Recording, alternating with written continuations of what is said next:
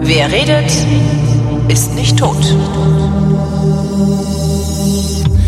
Willkommen zu einer weiteren Ausgabe von Wissenschaft Spezial mit, ähm, wie war das, Planetariumsdirektorin äh, Dr. Ruth Grützbauch. Hallo Ruth. Hallo, hallo. Ähm, worin Ruth uns erzählt, was es am Himmel nicht zu sehen gibt. Und zwar im Juni. Und im Juni, naja, im Juni gibt es sehr viele Dinge, die nicht zu sehen sind, wie immer, aber Hm. im Juni ist es ja so, dass es jetzt irgendwie äh, immer länger und länger und länger hell wird. Und Das heißt, es dann Ende Juni so richtig lang hell ist und dann eigentlich gar keine Nacht mehr gibt, ne? Vor allem Und bei euch da oben im Norden. Und darum gibt's dann auch nichts zu sehen, ne, weil es zu Und hell darum ist. machen wir jetzt einfach gleich wieder Schluss und Feierabend. Genau, hört euch einfach die Sendung von letztem Jahr an, da sagen wir, was es zu sehen gibt. Nein, ganz so einfach ist es nicht. Aber ich habe mir gedacht, wir, ihr entkommt uns nicht. Wir, wir reden, vielleicht reden wir ein bisschen darum, äh, darüber, über etwas, was es gerade jetzt im Juni unmöglich macht, Dinge zu sehen oder schwieriger, Pollen. schwieriger macht, Dinge zu sehen. Pollen. Ja, Pollen wenn man allergisch Augen. ist, dann schon. Wenn man die ganze Zeit nur niesen muss und nur nichts mehr sieht.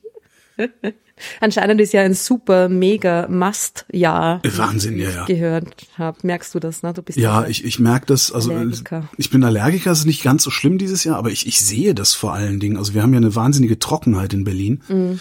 Ähm, und das rieselt halt nur so vor sich hin und wird nicht weggewaschen. Also es ist, ist echt ein spektakulärer Anblick. Vor allen Dingen auf Mhm. den Autos. Ja, na, irgendwie finde ich, es sieht auch sehr hübsch aus. Also Ja, aber dann ich mag das eigentlich ganz gern. Ja, ich denke mir dann immer, oi, oi, oi, wenn man da allergisch ist, das ist echt kein Spaß. Ne? ja, und dann ist vor allen. Dingen der Metallic-Lack sieht dann halt immer so aus, als wäre das Auto 80 Jahre alt.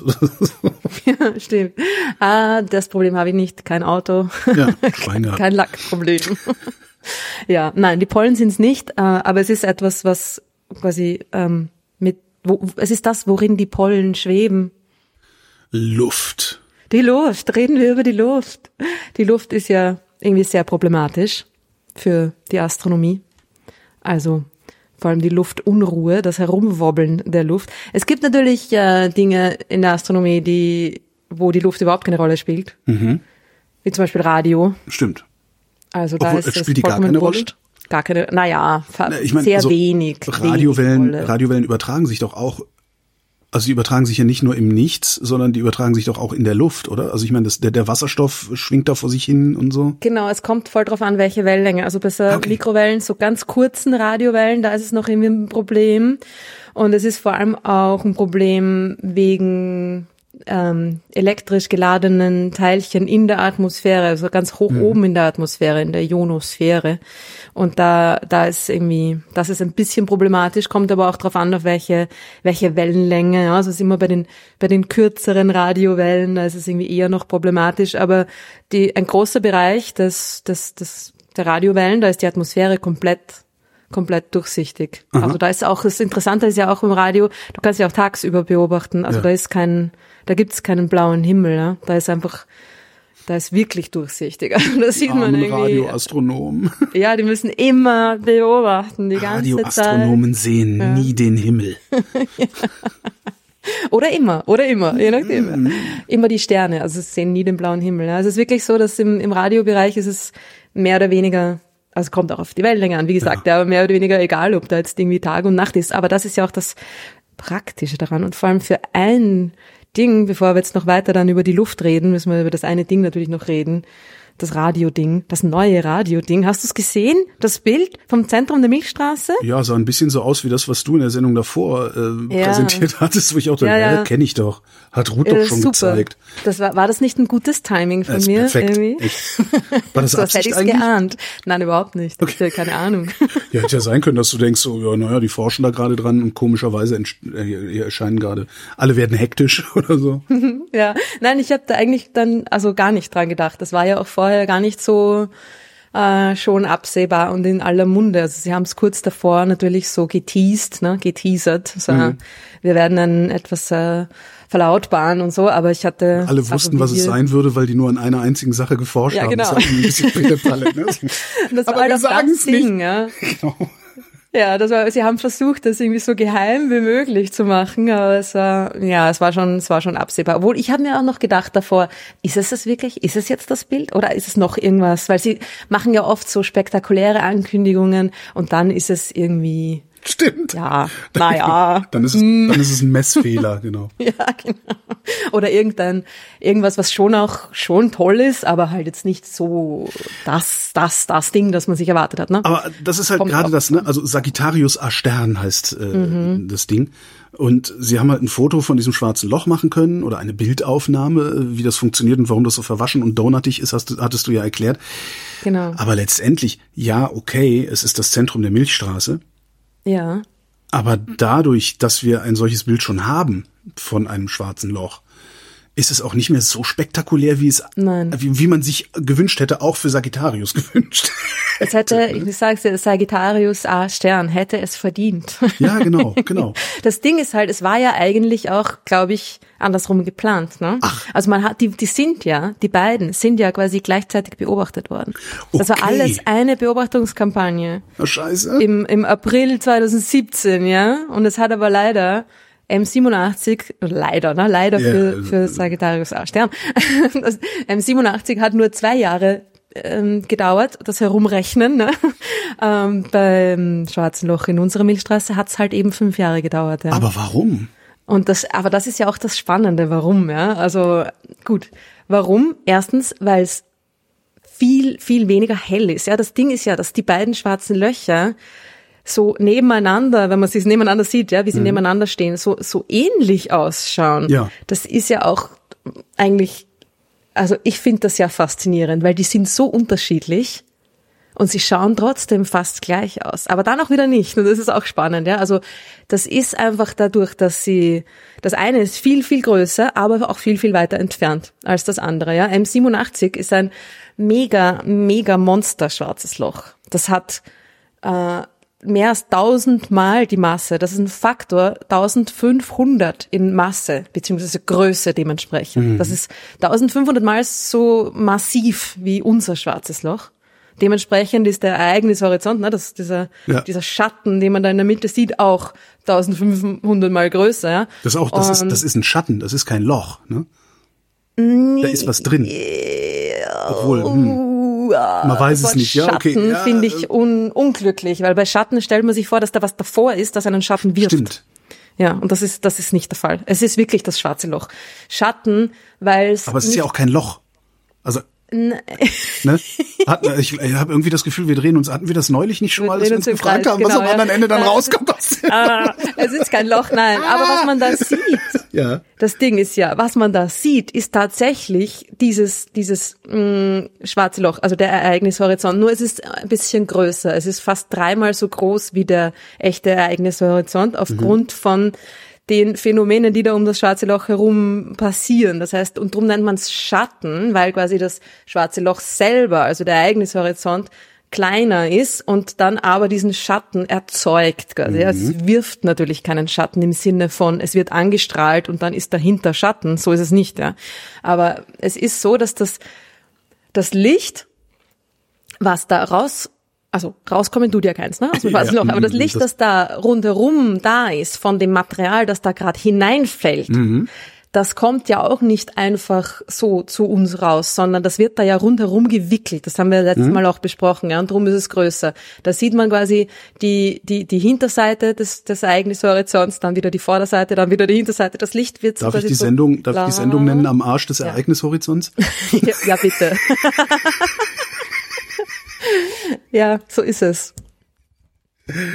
Es ist der Arsch des Ereignishorizonts. Also, und dann auch wieder vorne, wieder hinten, wieder vorne, wieder hinten. Also, genau. Und drum ist es größer Mhm. als, es ist quasi so, es ist aufgefaltet oder aufgewickelt und rundherum gewickelt. Und das, das ist, das macht diesen Schatten aus. Das ist im ja. Grunde wie, wie ein schlecht gewickelter Draht, wenn man von, So also wenn man auf den Kern, also ne, ja, ja, mhm. Ja, und drum, sieht, drum ist es ja auch immer ein Ring. Und das ist ja auch das Ding, was so spannend ist, warum sich die beiden so gleich sind. Die sind sich sehr unterschiedlich in dem, was um sie herum passiert, ja. Also, die sind, sie wirken ungefähr gleich groß, weil das eine sehr, sehr weit weg ist, aber auch sehr viel größer. Das ist der, der gleiche Effekt, warum Sonne und Mond gleich groß erscheinen Ja. am Himmel wo das aber gar nicht sind, natürlich. Ja. Nicht? Und, hä? Große Erfüllung. Ja. Aber die Sache ist die, das eine, M87, und das ist auch mit dem Grund, warum das so viel früher erschienen ist, das Bild, ja das ist viel, viel heller, weil es viel mehr Material verschluckt. Das ist ein aktives schwarzes Loch. Ja, das hat diese Jets, das ist, hat eine riesige Akkretionsscheibe, Material, das da rundherum schwirrt und das, das schwarze Loch quasi, das gerade ähm, da ein, ein, einsaugt, sich einverleibt. Ja, und dieses Material ist extrem hell. Das strahlt extrem hell im Radiolicht, ja, weil es mhm. heiß ist und so weiter. Bei unserem schwarzen Loch ist da fast gar keine so eine Akkretionsscheibe. Ja. Das ist, weil unseres das ist der nicht, Unterschied. Es ist nicht aktiv. Äh, äh, es verschluckt kaum Material. aber trotzdem, trotzdem leuchtet das Material vor sich hin, wie es nicht verschluckt wird. Das ist doch, Und da stimmt doch was trotzdem nicht. sieht man das in der unmittelbaren Umgebung des schwarzen Lochs Mhm. fast genauso, wie das bei dem aktiven schwarzen Loch ausschaut. Das ist ja das Erstaunliche, ja. Die sind so unterschiedlich in dem, was großräumig um sie herum passiert, aber trotzdem sehen sie in wirklich unmittelbarer Umgebung des Ereignishorizonts fast gleich aus. Das ist ja eigentlich das, also ich finde, dass es irgendwie, dass, dass sie gleich sind, ist eigentlich erstaunlicher, als wenn sie unterschiedlich wären. Ja, verstehe, verstehe, ja. Ne? Und das ist eben das, dass die, das, was unmittelbar um das schwarze Loch herum passiert, sehr wenig mit dem, was großräumig um das schwarze Loch herum passiert, zu tun haben. Zu So haben scheint, scheint, ja. zu haben scheint, genau, ja. Aber äh, Das ist schon das ist zu spannend, früh ja. für eine Arbeitshypothese, oder? Naja, es ist irgendwie, es ist so, dass die, dass sie ja doch, dass die Bilder ja doch unterschiedlich sind, aber auf eine, auf eine subtile Art und Weise. Und das ist auch nochmal das Spannende dran, dass nämlich ähm, das Bild von M87, Mhm. wenn du dich dran erinnerst, ja auf der einen Seite viel heller war Ja. als auf der anderen. Das war so, das war ein Ring, ja, aber es war asymmetrisch. Während das von der Sagittarius hat drei helle, drei helle Punkte. Genau, und diese hellen Punkte sind aber wahrscheinlich nicht äh, repräsentativ für echt helleres Material, sondern sind wahrscheinlich Artefakte aus der Bilderzeugung irgendwie. Das heißt, das ist eigentlich gleich hell. Das ist ein Ring, der also schon ein bisschen Variationen drinnen hat, ja, aber aber auf jeden Fall nicht so asymmetrisch ist wie der von M87, Okay. wo es auf einer Seite heller ist und auf der anderen weniger hell. Und das sagt was aus über die Neigung des schwarzen Lochs, wie wir drauf schauen. Ja. Bei M87 ist es ja, sch- schauen wir in einem, in einem recht stark geneigten Winkel drauf, also eher von der Seite. Und da sehen wir, wie dieses Material, das da rundherum schwirrt, auf uns zukommt auf einer Seite und drum wird's heller. Das war Ja. dieses relativistische äh, äh, Erhellen, ne? Das Brightening. Relativistische Erhellung. Mir ist gerade. Erhellung, genau. Wir sollten eine neue Ein Podcast-Reihe machen. Wort. Relativistische Erhellung. Aufhellung, Aufhellung, das war's. Relativistische Aufhellung, genau. Ähm, und das ist eben, weil es auf der einen Seite auf uns zukommt und auf der anderen Seite in die andere Richtung rundherum wirbelt. Ja. Bei dem Schwarzen Loch in der Milchstraße sehen wir das nicht.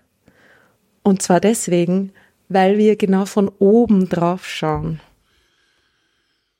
Woher wissen wir, dass wir der genau Seite. von oben drauf Naja, schauen? genau. Mehr oder weniger von oben. Ja, Weil wir klar, eben, wenn wir in einem Winkel draufschauen würden, egal in welchem, würden wir sehen, dass es, dass die Scheibe auf einer Seite auf uns zukommt und heller ist und auf der anderen Seite von uns wegfliegt und weniger hell ist. Jetzt könnte ich natürlich die äh, fast symmetrischen drei hellen Flecken bei Sagittarius äh, auch so interpretieren, dass es taumelt Mhm. und gelegentlich helles Material auf uns Ja. zukommt oder Material Ja. auf uns zukommt.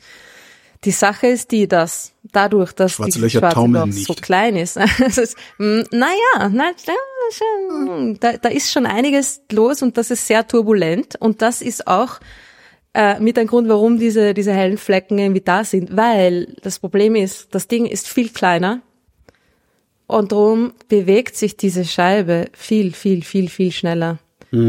Das Ding ist extrem schnell. Das bewegt sich, das braucht, das Material braucht ein paar Minuten rundherum. Bei, bei M87 Stern waren es äh, Tage oder sogar Wochen. Okay. Ja, das heißt, das ist viel einfacher, ein Foto davon zu machen, wo, wo ich quasi sehe, was in der Scheibe los ist. Bei der Milchstraße, das hat die ganze Zeit hin und her gewackelt, das Ding, weil sich das Ding so schnell bewegt. Ja, und weil jede Menge Zeug zwischen uns und dem schwarzen Loch ist.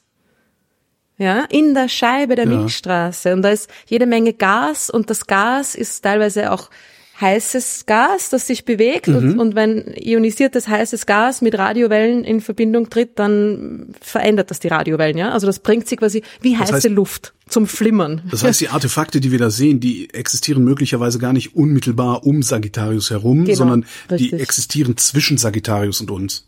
Genau. Das Okay. ist vermutlich eben durch das Bildprocessing da irgendwie Mhm. entstanden, weil der, das sind der Grund, warum das so lange gedauert hat, ja, die fünf Jahre, weil da, sie haben äh, neue Modelle entwickelt, die die Bewegung des, des Gases zwischen uns und dem schwarzen Loch, ja, Ja. da modelliert haben, ja, wie sich das, das Gas turbulent in der Milchstraße bewegt und so weiter, ja. Das sind jede Menge, keine Ahnung, ja, Supernova-Explosionen dazwischen, sonstiges Zeug, ja, das, das, das sich bewegt, das turbulent ist, weil es ja auch heißes Gas ist, ja. Und das, das, das musste erst modelliert werden und da haben sie einfach verschiedene Ansätze auch verwendet und geschaut, was passt am besten zu den Daten und, und äh, das, das hat auch einen Großteil der Zeit in Anspruch genommen, ja. Also es ist irgendwie so, wie wenn man einfach etwas, wenn du ein Bild durch ein mh, äh, heiße, flimmernde Luft über dem Asphalt irgendwie siehst, Ja. ja. dann hast du plötzlich da alle möglichen, alles ein Flimmern und Spiegelungen und so weiter, ja. Und so, so ähnlich ist das auch mit dem, mit dem Bild, ja. Das schwarze Loch als Fata Morgana gleichsam. ähm, Auch ein guter Titel. stimmt. Womit wir bei der Luft wären, oder? Womit wir bei der Also Luft wären. geniale total Überleitung. Geniale Überleitung, ja. Die, die heiße Luft.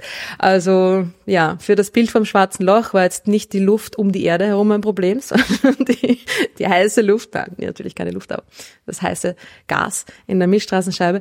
Für uns, also, wenn man von der Erde aus alle möglichen anderen Dinge beobachten will Mhm. da draußen, die nicht Radiowellen sind, ist immer, ist immer die, die Atmosphäre ein Problem, ja. Und, Kann ich dieses Problem der Atmosphäre eigentlich lösen? Kann ich eine, ein Modell der Atmosphäre rechnen, das Störungen möglichst verringert? ja. Genau darum geht's. Oh. Laser, Lasersterne und dergleichen.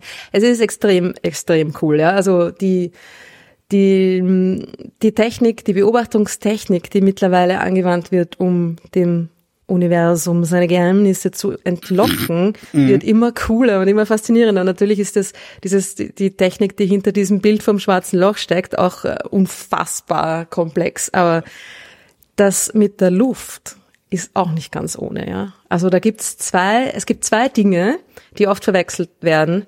Die aktive Optik und die adaptive Optik. Ja, und fast alle Teleskope mittlerweile haben die. Ja. Was jetzt, die Das- aktive oder die adaptive? Beide. Also, Also die großen, alles was mehr als irgendwie, keine Ahnung, ja, ein, ein Meter oder ein paar Meter groß ist, hat auf jeden Fall aktive Optik, ohne die geht's gar nicht mehr. Und die, die großen Teleskope haben auch adaptive Optik, weil ohne die, diese Technik, die du gerade vorhin angesprochen hast, ja, um die Luft auszugleichen und die, die. Bewegungen da rauszurechnen, ohne, ohne die, äh, genau, ohne die könntest du die Vorteile eines großen Teleskops gar nicht nutzen, weil du, du wärst schon, also die, die Luft ist so unruhig, dass dir Mhm. ein größeres Teleskop gar nicht mehr hilft, ja. Das, du, du kommst schon, du würdest schon viel früher an deine Grenzen weil du zu stoßen. viel, zu ja. viel Luft zu nah am Teleskop siehst? Oder Ja, also und weil die Luft sich ja. quasi, weil, weil was, was machst du mit einem größeren und größeren Teleskop? Du erhöhst die Auflösung, ja. Ja. Mhm. Das ist das, du sammelst mehr Licht, ja. Mehr, es wird, du kannst ähm, schwächere Objekte detektieren, aber vor allem auch, du kriegst eine größere Auflösung, du kannst mehr reinzoomen. Mhm. Wenn du jetzt aber dann die flimmernde Atmosphäre da dazwischen hast, Zoomst du in zoomst du rein. Mhm. hinein in ein unscharfes, flimmerndes Bild und das nutzt dir in Ach so, Wirklichkeit ja, okay, klar, nichts, ja, das ist so ein Garbage-in, Garbage-out-Effekt, ne? Genau. Und das Ding mit der, und das eben das, was die Luft ausgleicht, das ist die adaptive Optik. Aha. Was, das die aktive Optik, die ist aber auch notwendig, weil die gleicht den, den Spiegel selbst aus. Also die gleicht die, die Optik selbst aus. Wenn du denkst, du hast einen Spiegel bei den Großteleskopen, acht Meter, zehn Meter, zehn Meter Spiegel, ein Teil, zehn Meter groß, das ist irrsinnig schwer, ja. Das, das, das verbiegt sich unter seinem eigenen Gewicht, ja. Ach so, okay, das heißt, aktive Optik heißt, macht einfach, dass der das- Spiegel immer die gleiche Form behält. Richtig. Okay, jetzt. Genau. Okay. Genau. Was ist denn dann in, in James Webb, diese, diese kleinen, also dieser Kachelspiegel, ist das aktiv, adaptiv oder ist das was ganz Neues?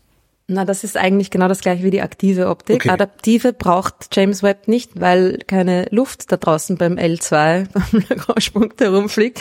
Also äh, die aktive Optik, die die Spiegel in ihre Form bringt und die, die auch äh, die Einzelspiegel, das hat ja da seine ähm, 18 Einzelspiegelsegmente, ja, die alle, die schon mehr oder weniger ausgerichtet waren, natürlich, aber dadurch, dass das ganze Ding ja zusammengeklappt war, Origami-mäßig zusammengefaltet war, musste dieser, diese Spiegeloberfläche auch erst wirklich genau in die richtige Form gebracht werden, ja, und da hast du diese Aktuatoren heißen die, das sind so, eigentlich sind das Metallstifte, die hinten auf den Spiegel drauf drücken.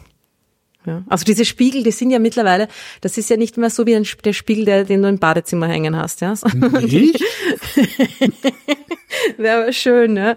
Die sind, die sind total dünn und biegsam und du kannst die wirklich quasi mechanisch ähm, bewegen, ja. Du kannst die, also die sind sehr stabil, aber auch biegsam.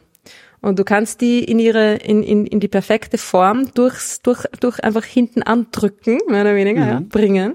Und du kannst dann auch mit, damit Dinge ausgleichen, die vielleicht irgendwie, die nicht ganz äh, richtig äh, Ja. gegangen, die nicht ganz gut gegangen sind bei der Fertigung schwupp des ist- Spiegels, ja.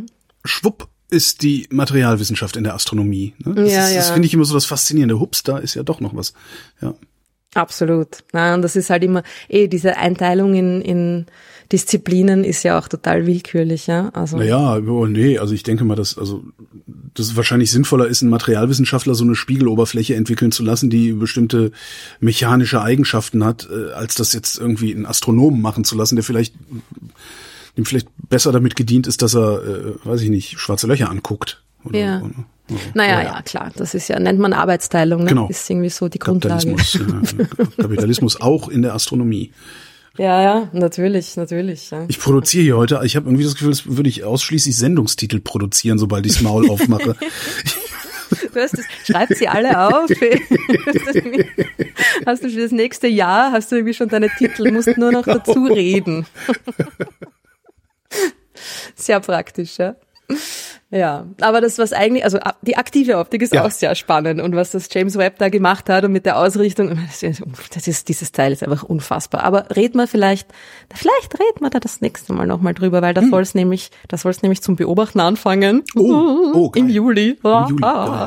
Also ja, aber, aber noch, noch nicht. Äh, das, was eigentlich also noch komplizierter ist und vielleicht sogar noch spannender, ist die Ja. adaptive Optik, wo man wirklich Okay. die Luft ausgleicht. Ja. Du musst dir vorstellen, du hast da jede Menge Luft Mhm. über dir, die durch alle möglichen Dinge in Bewegung versetzt wird. Ja. Mhm. Also natürlich einfach thermische Bewegung. Ja. Das Zeug ist warm und ähm, flimmert herum, dann hast du es auf kleinen Skalen, dann hast du größere, größräumigere Luftströmungen natürlich. Das ist alles eine, eine ziemlich chaotische Geschichte. Das Licht fällt da durch und wird natürlich in alle möglichen Richtungen abgelenkt. Ja. Ja, wenn es von einem Medium ins nächste irgendwie reingeht, zack, zack, zack, hin und her und so weiter. Ja. Jetzt würde ich Und- hingehen und würde sagen, haha, ich schreibe ein Modell der atmosphärischen Strömungen und füttere damit mein Teleskop. Es ist wahrscheinlich, es ist totaler Schwachsinn, weil es lässt sich nicht modellieren, weil es viel zu, viel zu chaotisch dann trotzdem noch ist, ne? es, es lässt sich schon modellieren, aber eben nicht auf dem, in, in, in der Präzision, wie du es brauchst, weil du brauchst es ja, du brauchst ja nicht ein allgemeines, gültiges Modell, wie sich das Zeug bewegt, sondern du musst ja wissen, wie es jetzt genau in dem Moment Über deinem Teleskop. zwischen mir und genau meinem Stern irgendwie Stimmt, ist. Ja? ja, ja. Du brauchst ja genau die echten Ja. ähm, Bewegungen, die jetzt gerade stattfinden. Das heißt, du musst das in Echtzeit machen. Ja, das ist so wie wenn du vor einem, du stehst vor einem Schwimmbecken und hast am Boden des Schwimmbeckens einen Spiegel. Und dann schaust du dich rein und dann siehst du die ganzen Wellen über dir, eigentlich, also alle Wellen, die in dem ganzen Schwimmbecken, in der ganzen Tiefe sich da überlagern und übereinander kommen und du musst quasi das ganze Schwimmbecken, all, jedes einzelne Herumgeschwappe musst du ausgleichen und kriegst dann ein komplett scharfes Bild von deinem Gesicht am, am Beckenboden. Also würde ja. ich ein Referenzobjekt versenken, dessen dessen Konturen, Ausmaße, irgendwas ich sehr genau kenne Aha. und würde korrekt. das im Grunde über das über den Spiegel legen und sagen, rechne alles raus, was mein Referenzobjekt stört. Richtig. Genau so macht man das. Was sind denn Jetzt dann aber die Referenz? Referenz. Na, was könnte Genau. ein Referenzobjekt sein? Fixstern. Stern, genau. Ich sag immer ja. Fixstern, wenn es um Referenzobjekte Fixstern. geht. Mehr. Fixstern. Nee, das das mit dem Fixsternen. Das heißt, die Kinder sagen das auch immer im Planetarium. Ja, klar. Da ist ein Fixstern. Sag ich Die so, naja, eigentlich alle, sind alle Fixsterne und auch nicht. Ich finde das Wort irgendwie so deppert, weil die Fixsterne, also das, die scheinen ja nur für uns quasi fix am Himmel zu sein, im Gegensatz zu den Planeten, die sich bewegen und sind aber in Wirklichkeit natürlich überhaupt nicht fix, weil die Sterne bewegen sich ja auch, aber halt nur, äh, sind sie so weit weg, dass man es jetzt in unseren Zeitskalen da jetzt nicht irgendwie sehen kann und so. Aber, ist halt schön, wenn, egal. ist halt schön wenn, wenn ihr in Österreich Fixstern sagt, weil ihr sagt nicht Fixstern, sondern ihr sagt Fixstern. Das ist Fixstern. ein Fixstern. Planet. Fixstern. Planet. Ja, ja, mach dich so lustig nein, über mich. nein, ich, ich mach's ja gern. Also nein, ich nicht das lustig, das auch. Ich höre dir ja gern zu. Das ist ja so charmant, oder? Fixstern. Man wird zwar nicht ganz ernst genommen, aber man ist charmant. Wie auch immer. Wie macht man denn jetzt so einen Fixstern, Holger? Hm? Äh, das, das hat Gott gemacht. Die hat Gott gemacht. Na, äh, Die sind aber nicht gut genug, wie Moment, die Gott gemacht brauche ich denn überhaupt Fixsterne als, als, als Referenzobjekt für naja, mein, ich für brauche mein Flimmer? irgendetwas, was quasi ein was, was leicht, wo, wo ich weiß, wo ich genau weiß, wie es ausschauen soll. Ja. Und ein, was eine Form hat, die quasi leicht zu rekonstruieren ist. Ja? Aber- da eignet sich natürlich ein Stern sehr gut. Aber der muss doch mindestens in der Nähe desjenigen Objekts sein, das ich gerade wirklich beobachten will. Richtig. Es muss gleich daneben, es muss im Bildfeld sein quasi, ja? Mhm. Genau. Oder gleich daneben, ja? Genau. Gibt es denn Na, genug solcher ha. Fixsterne? Gibt es denn genug? M- müssen es überhaupt Fixsterne sein? Sag doch mal, ob es überhaupt Alle Sterne sind Fixsterne. Ach, Das ist ja, jetzt vergiss das mit dem Fix. Ja Schwachsinn. Sterne, Sterne, einfach nur Sterne. Okay. Fixsterne nennen wir die, die man am Himmel sehen kann, weil sie quasi fix zu sein scheinen, im Gegensatz zu Sonne, Mond und Planeten, die sich über den Himmel bewegen. das leuchtet, also wenn man es so gesagt kriegt, leuchtet einem das auch auf Anhieb ein. Mist. Ja, Das darf ich nie wieder Fixstern sagen. nie wieder Fixstern. Oh Gott. Also du darfst schon, aber Aber ja klar, dam- dam- damit auch du was zu lachen hast. was man, damit ich mich über dich lustig machen kann, zur Abwechslung mal. Na, weißt du, was, was man macht? Hm? Wir erzeugen uns natürlich einfach unsere eigenen künstlichen Sterne in der oberen Atmosphäre. Ja, natürlich, weil da fliegen ja lauter äh, Ah, Dingsi rum. Wie machen unsere wir das eigenen Sterne. Naja, natürlich nicht, wir erzeugen uns nicht ganze Sterne, wir erzeugen uns keine Plasmakugeln in der oberen Atmosphäre, das wäre blöd. Nee, das wäre Ähm, ziemlich cool, wenn du ehrlich bist. Ja, aber es wird dann schon auch ein bisschen stören, wenn ich Ja, gerade eine ferne Galaxie beobachten möchte. Und es könnte halt auch außer Kontrolle geraten und wäre dann vielleicht ein Ja. bisschen ungesund, aber cool wär's. Und darum ist es wahrscheinlich gut, dass wir das dann noch nicht können. Was wir aber können, ist einen künstlichen Stern, der so ebenso aussieht wie ein Stern, Äh, zu erzeugen. Und dafür verwende ich die Laser. Vielleicht hast du das ja schon mal gesehen. Bei den großen Teleskopen gibt es irgendwie die coolen Bilder, wo sie dann irgendwie diese Laser raus, rausstrahlen aus den Kuppeln. Das ist genau das, ja.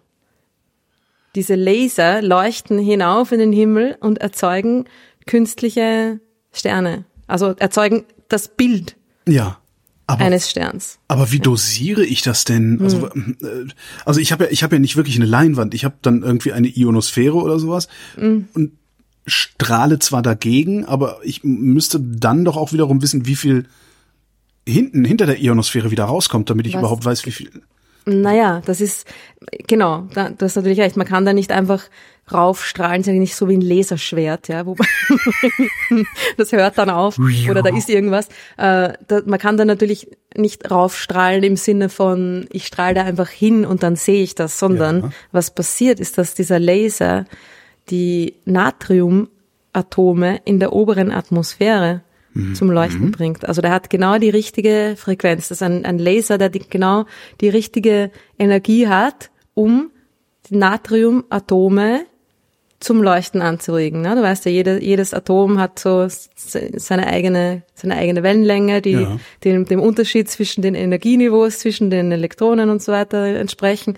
Und dieser Laser hat eben genau, das Licht von dem Laser hat genau die Frequenz, die die, die diese Natriumatome zum Leuchten bringt. Und die leuchten ja so schön im so gelb, gelblich-orangenen Licht. Und dann habe ich so einen gelb-orangenen Punkt da oben, weil der Laser ja gebündelt ist. Ne? Ja. Und, äh, und dann bringe ich genau nur da einen, einen, einen Punkt quasi oder ein kleines Scheibchen ja, an Natriumatomen, einen kleinen, kleinen, kleinen Klumpen da zum Leuchten. Ne? Und dann habe ich ähm, auf meinem Bild quasi einen künstlichen Stern, der genauso natürlich wackelt, wie die Atmosphäre da dazwischen wackelt. Nur weiß ich haargenau, wie mein Laser ohne Atmosphäre ausschauen würde. Das kenne ich, den kenne ich ja. Ich kenne, ich weiß genau, wie mein Teleskop ein, eine eine Punktlichtquelle abbilden würde. Ja, das kann ich einfach ganz ganz äh, Klar, easy ausprobieren, ne? ohne ohne Luft und so. Ähm, und dadurch habe ich den Vergleich zwischen Referenzobjekt und dem, was unten davon ankommt. Und jetzt habe ich einen Sensor, Ja. Wellenfrontsensor nennt man das, der mir die Wellen, die, die abgelenkten Wellen quasi detektieren kann, ja. Und zwar im Mikrosekundenbereich, ja Okay, das ist klein. Ja. klein. Und dementsprechend wird auch der Spiegel, also jetzt nicht der Hauptspiegel, ja, den kann ich nicht mehr so schnell bewegen. Das ist irgendwie schwierig. Aber Hier scheppert was. Ein, genau, ja, genau, es scheppert, ja. Also ich bringe einen zweiten Spiegel zum zum Vibrieren und zum Hin und Herwackeln, ja, der genau das ausgleicht, was ich da gemessen habe als als Unterschied zwischen mir und meinem Also Referenz-Laserstern. Es fällt rein in den, auf den großen Spiegel, der bündelt es auf einen kleinen Spiegel, der kleine Spiegel zappelt.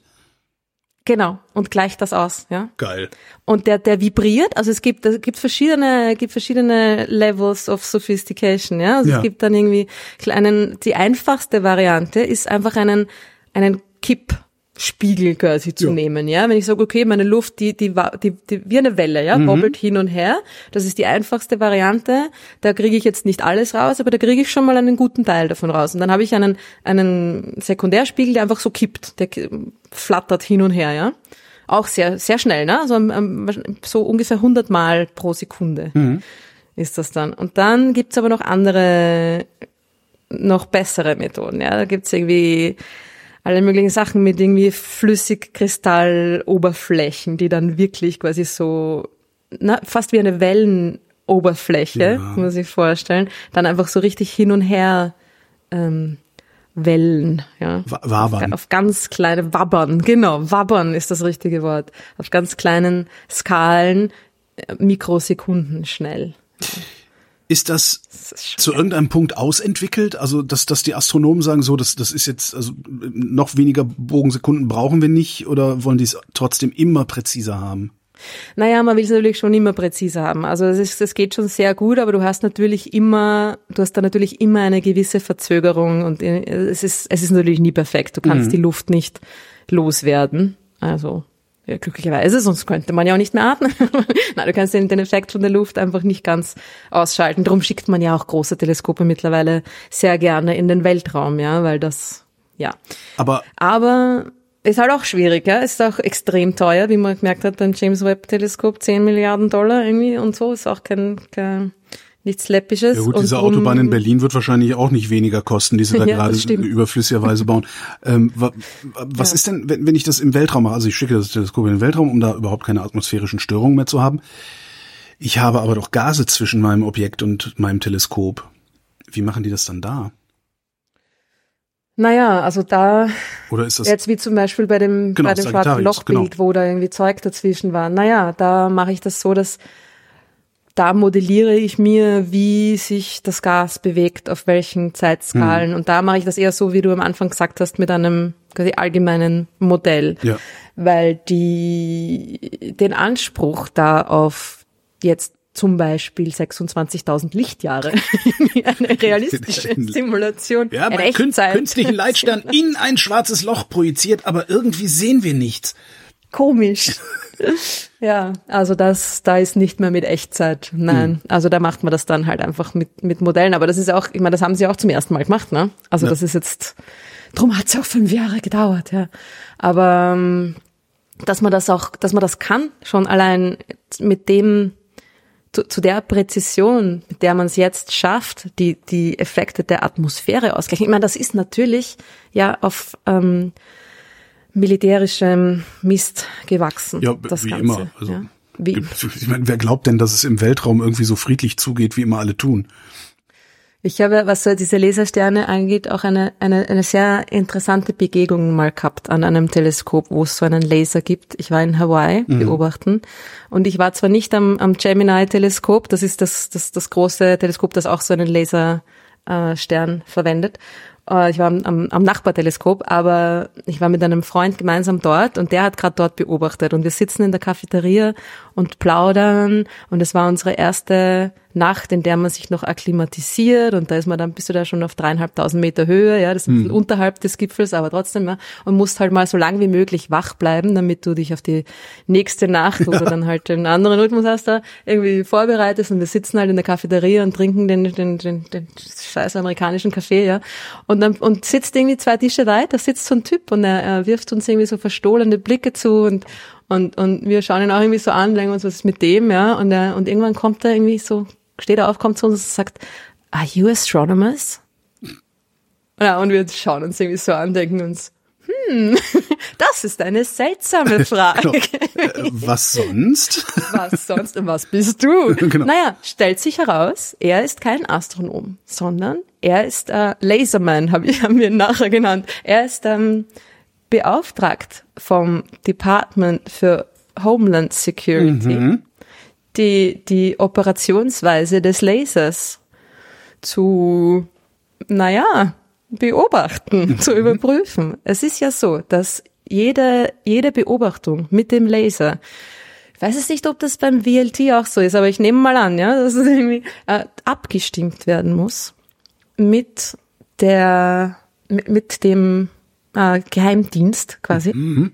weil der Laser äh, Schaden an Militär oder nein, Schaden würde nicht, Schaden würde nicht anrichten, aber weil man da, ich glaube, es ist so, dass man damit mit diesem Laser vielleicht die Positionen der Spionagesatelliten ähm, ausfindig machen Na, könnte. Alleine schon, oder du, kann, irgendwie du kannst so, sie ja? ja damit zum Leuchten bringen. Also du, genau. der, Laser, also, der schießt ja weiter als nur bis dahin, wo du eigentlich genau. deinen Stern hin projizierst. Genau, ja. Also es ist nicht so, dass man da irgendjemanden blendet, weil. Mhm. nee, aber ja, wenn du, aber stell dir mal vor, du, du, du erwischst damit so ein, was weiß ich, irgendwie so ein, so ein im richtigen Winkel so ein Solarpanel von einem Satelliten, dann hast du da aber einen neuen Stern am Himmel. Genau, und dann ist es irgendwie so, wow, was ist denn das? Genau, der steht ja gar nicht hier im Verzeichnis. Komisch. Und die, die Position dieser, der Satelliten kennen natürlich auch die Astronomen nicht. Mhm. Und drum muss jede Beobachtung mit Koordinaten und Zeit und so weiter zuerst quasi ähm, ein, eingeschickt werden und äh, abgesegnet werden. Geil damit da nichts passieren kann. Und dann kommt ab und zu mal ein Mitarbeiter der Homeland Security auch äh, zum Teleskop und schaut einfach mal so kurz wieder so, ob, ob alles in Ordnung ist und ob alles gut läuft. Schon geil, so ein echter Schlapphut.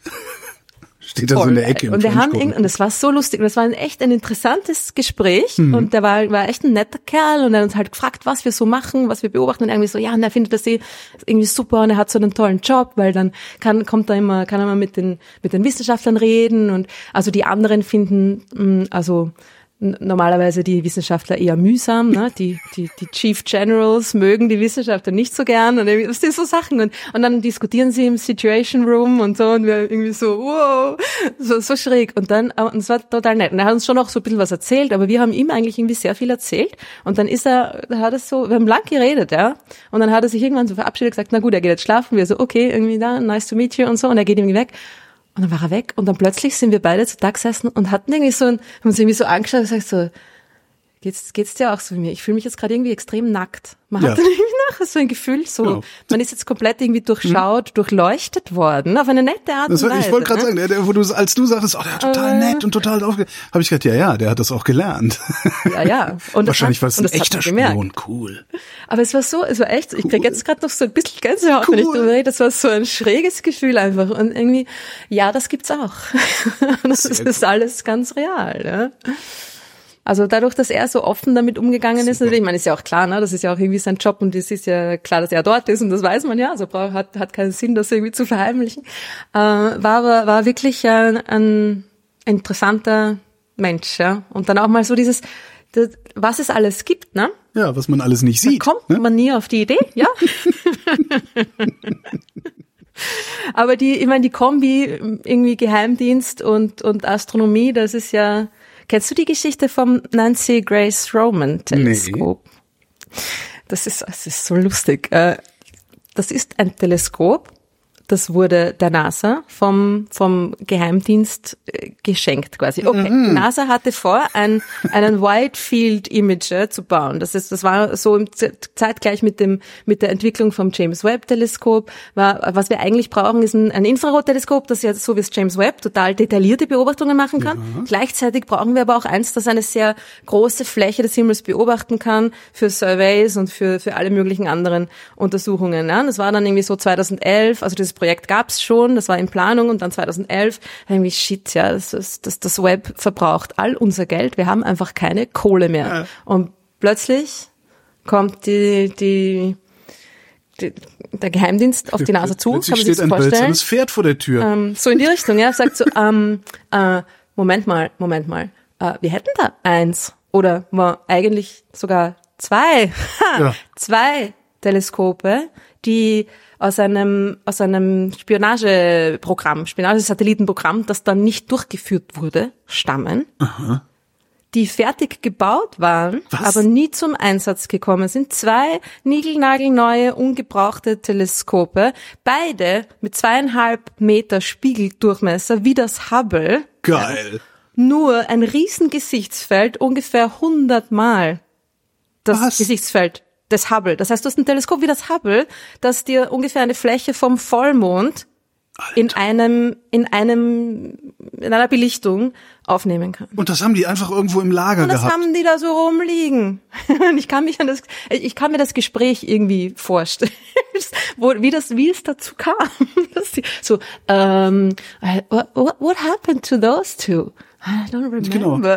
Das ist irgendwie, die haben wir doch noch. Die waren, die sind, glaube ich, in den, irgendwie in den späten 90ern oder frühen Nullerjahren Wahnsinn. gebaut worden, ja. Und lagen dann einfach irgendwo rum.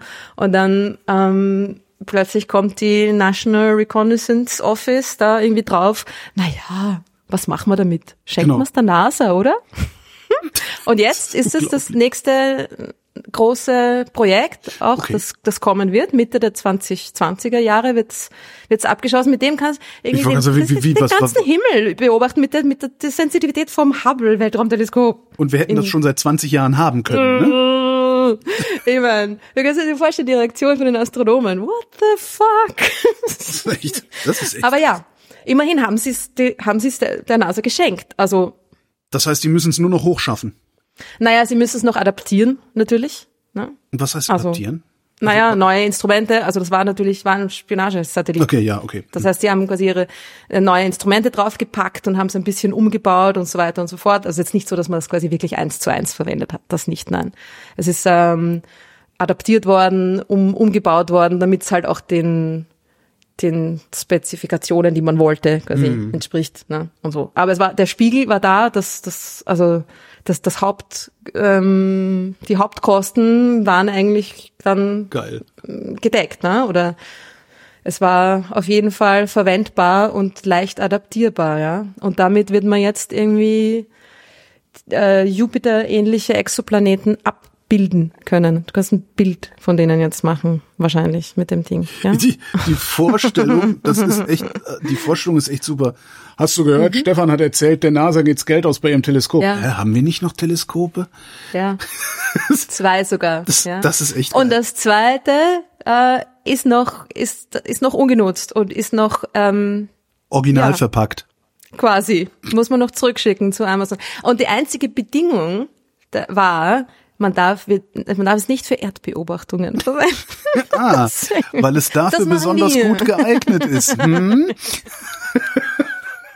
genau, das, das dürft ihr nicht sonst alles. Und eine Idee, also es gibt verschiedene Vorschläge, was man jetzt mit dem zweiten Ding machen könnte. Und das ist natürlich, ich meine, es ist ein Weltraumteleskop, ja, das musst du auch erstmal raufschicken und so weiter. Das hat schon auch Kosten natürlich, die die NASA jetzt tragen muss. Ja, das ist irgendwie so, wie wenn man dann, wenn man ein altes äh, Schloss irgendwo kauft um ein paar Euro, aber dann muss das halt erhalten, so in die Richtung.